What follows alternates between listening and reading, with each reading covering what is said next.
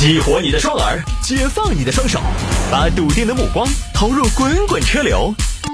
给我一个槽点，我可以吐槽整个地球仪。微言大义，换种方式纵横网络江湖。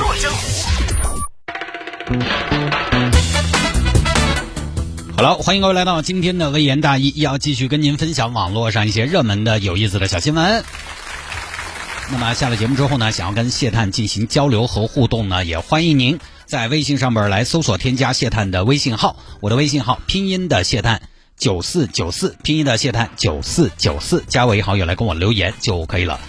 另外呢，要回听我们的节目也非常简单，在手机上下个软件，喜马拉雅或者是蜻蜓 FM，喜马拉雅或者是蜻蜓 FM，在上面直接搜索“微言大义”就可以找到往期的节目了。呃，有听众朋友说摆一下这个啊，九零后压力有多大？留言的朋友呢，应该就是一个九零后，这个是微博上最近的一个话题，就说九零后压力大啊。我看了一个网友对于这个话题的投稿，因为他现在微博都是这么搞的，抛出一个话题之后呢，让大家都广泛的参与，然后把这个话题炒热，让更多的人参与进来，更多人参与进来，把这个话题炒热之后呢，慢慢的其实也会有媒体关注到这些现象。呃，这位朋友说的是我们九零后造孽啊，好工作、创业机会，八零后占了一大半；好家庭，零零后摊上了，爷爷奶奶、姥姥姥爷、爸爸妈妈，房子车子都准备好了，挣了钱自己花就行。九零后是什么呢？是尴尬的一代，前不着村后不着店，车子、房子、彩礼，呃，就大概说了这么一个压力大吧，就这个意思。这个我觉得特别没意思。您要是纯吐槽啊，我就当是抖机灵。你要是真觉得九零后压力有多大，你要是觉得九零后比八零后惨，比零零后惨，我觉得这是扯淡，没有依据，真的没有依据，毫不客气啊！刚才那一段描述，其实大家想一想，你把你那个九零后换成八零后，一样说得通。我们八零后好造孽哦啊，好工作嘛，创业机会嘛，都被七零后占了一大半，好。对不对？好家庭九零后摊上了，没赶上六零后、七零后便宜的房价。等我们好不容易买了房，娃娃来了，教育的开销又市场化又起来了。哎呀，我们八零后真的是尴尬的一代，前不着村后不着店。所以你发现没有？换成八零后也可以啊，换成七零后行不行？也可以。我们七零后多造孽啊！那么多年的铁饭碗说没就没了，结果我一上班，铁饭碗都没了。我们一下就被丢进了市场的大潮中，摸爬滚打。爸妈也穷啊，我们小时候穿的是补巴衣服，什么都要靠自己。再往前，六零后、五零后，我这个年纪同龄人的爹妈，你听说他们他们当年小时候不容易，你难道还听得少了吗？对 啊，所以啊，这个九零后压力有多大？他的前身是八零后压力有多大？他的未来是是零零后压力有多大？这个话题换个年龄段放进来一样的，你一代人谁没有点便宜可以占，谁没有点压力要承受？这恰恰证明一点：每个年代都有每个年代的挑战和困难，同时每个年代也有每个年代的幸运和机遇。哪个群体压力大都不小，只是九零后现在相对他们在话语权这件事情上，其实表现的相对比较活跃和积极而已。所以这个你没法说。你要说九零后压力大，现在九零后包括未来的零零后，他始终你要拿来这样对比的话，比我们好的地方在于他选择多。我们别的东西不说，这个年代行业都多比二三十年前多出了好多个行业。所以九零后所谓的压力大，我觉得并不是这个年代给的压力大，而是九零后正处于一个什么呢？正处于一个人生阶段的压力。因为九零后我们可以掐指一算啊，各位九零后也可以听听我说的有没有道理。九零后现在最大的二十九，最小的二十，不是说你们九零后前不着村后不挨店，而是你们这个年纪就是前不着村后不挨店的年纪。哎，你们也不可能永远前不着村后不挨店。这个年纪就是二十多岁，这个年纪本来就是压力大的年纪。反过来，你要说你二十多岁压力都不大，很小了，我觉得那对于大多数年轻人来说是不正常的状态。二十多岁，你你假想一下，你该有的都有了，想有的都有了，那还叫什么二十啷当岁呀？你这又不啷又不当的。你现在社会啊，成年人大概我觉得从大学毕业开始，压力会一直持续到五十岁，中间这几十年都要做好承压的准备。八零后现在没压力吗？压力不小吗？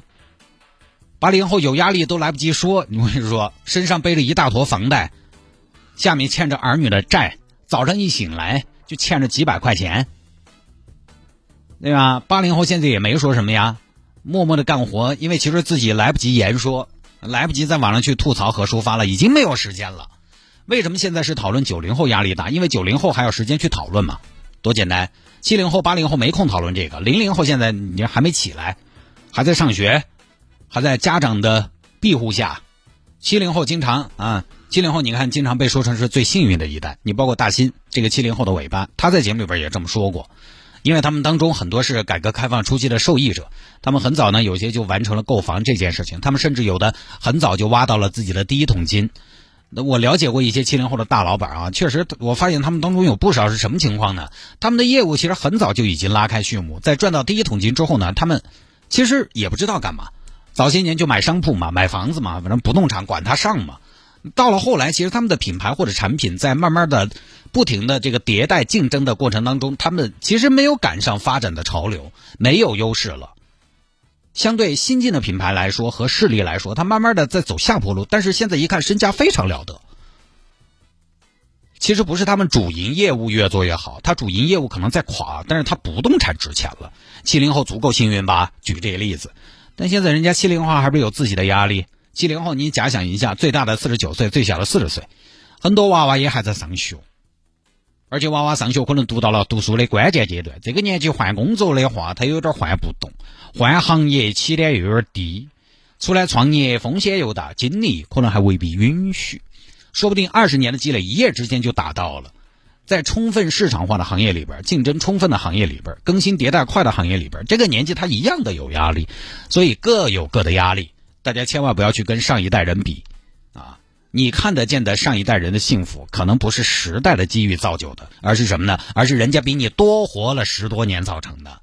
你现在暂时的窘迫，可能也不是因为你生不逢时，而就单纯的是因为你少活了十年而已。所以大家晓得我这个人，我基我不得不得对这这啥子九零后、零零后说教。我一般你看我在朋友圈和公众号上，我从来不得说啊，你就应该这样做人，你就应该这样活。没有，各有各的活法。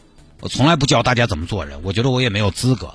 对于那些年轻人当中我不理解的行为，我也觉得我可以旁观啊，但是并不好干预。同时，我觉得各位当前辈的也不用骄傲，也不要优越。我们其实有的时候就是比人家多活了这么几年而已。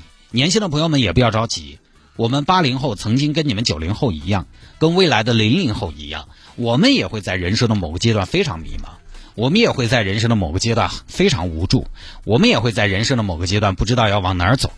我公众号上有一篇前年的内容吧，就大概记录了我从高中毕业到结婚这十年来时间自己的一些状态，差不多就是二十多岁嘛，这十年嘛。你去看一下，其实你发现啊，跟现在有些压力的九零后没啥不一样，甚至我们可能在有的时候做选择的时候，还没有像九零后的朋友那么的勇敢。呃，那个时候二十多岁就是敏感、脆弱、混乱。就某个冬天的黄昏，戴着耳机听音乐，在闹市区过马路。成都的冬天，你知道那个要死不活的样子吗？冰冷、世故，一个人走到闹市区的十字路口，华灯初上，你就想啊。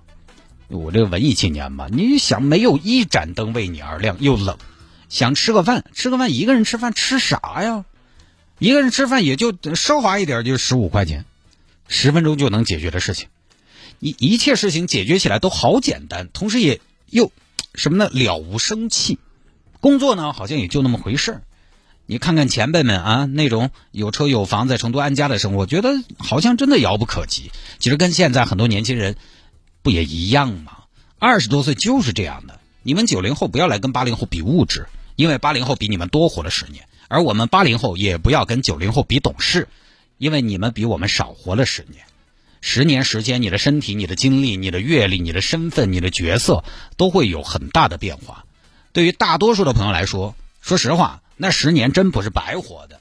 作为一个八零后来说，我既不自满也不自卑，也不觉得七零后比我们幸福，我也不认为九零后就比我们辛苦，我也不对年轻人痛心疾首，也不认为该由我掌控节奏。这个我觉得其实是很简单的一个道理啊。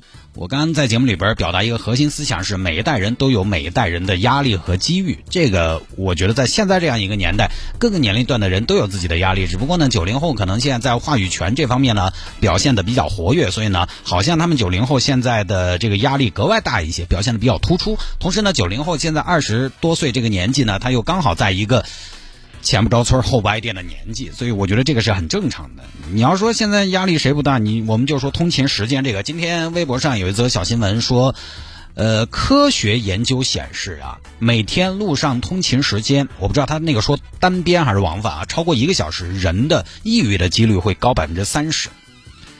昨天我刚好下班的时候发了一个晚高峰的地图，我发现一个现象啊，其实虽然是很多朋友可能都是说啊自己上下班呢是朝九晚五，这个工作还不错，好像下午五点就应该下班了。但是我看了一下导航，其实晚高峰啊，最高的高峰还是在六点多。其实大部分的朋友下班可能都还是得等到六点了。好像在我们的概念当中，很多朋友都是朝九晚五，但是我发现啊，其实根本没有。以南门上来说的话，这会儿明显比一个小时之前要堵得多。你看，更多的朋友还是六点也才下班。想一想呢，我七点下班，哈，加上我下班的时候其实也没有那么的堵了，我回家的时间可能也比大家晚不到哪儿去。想一想，我也平衡了，压力谁不大？都大啊。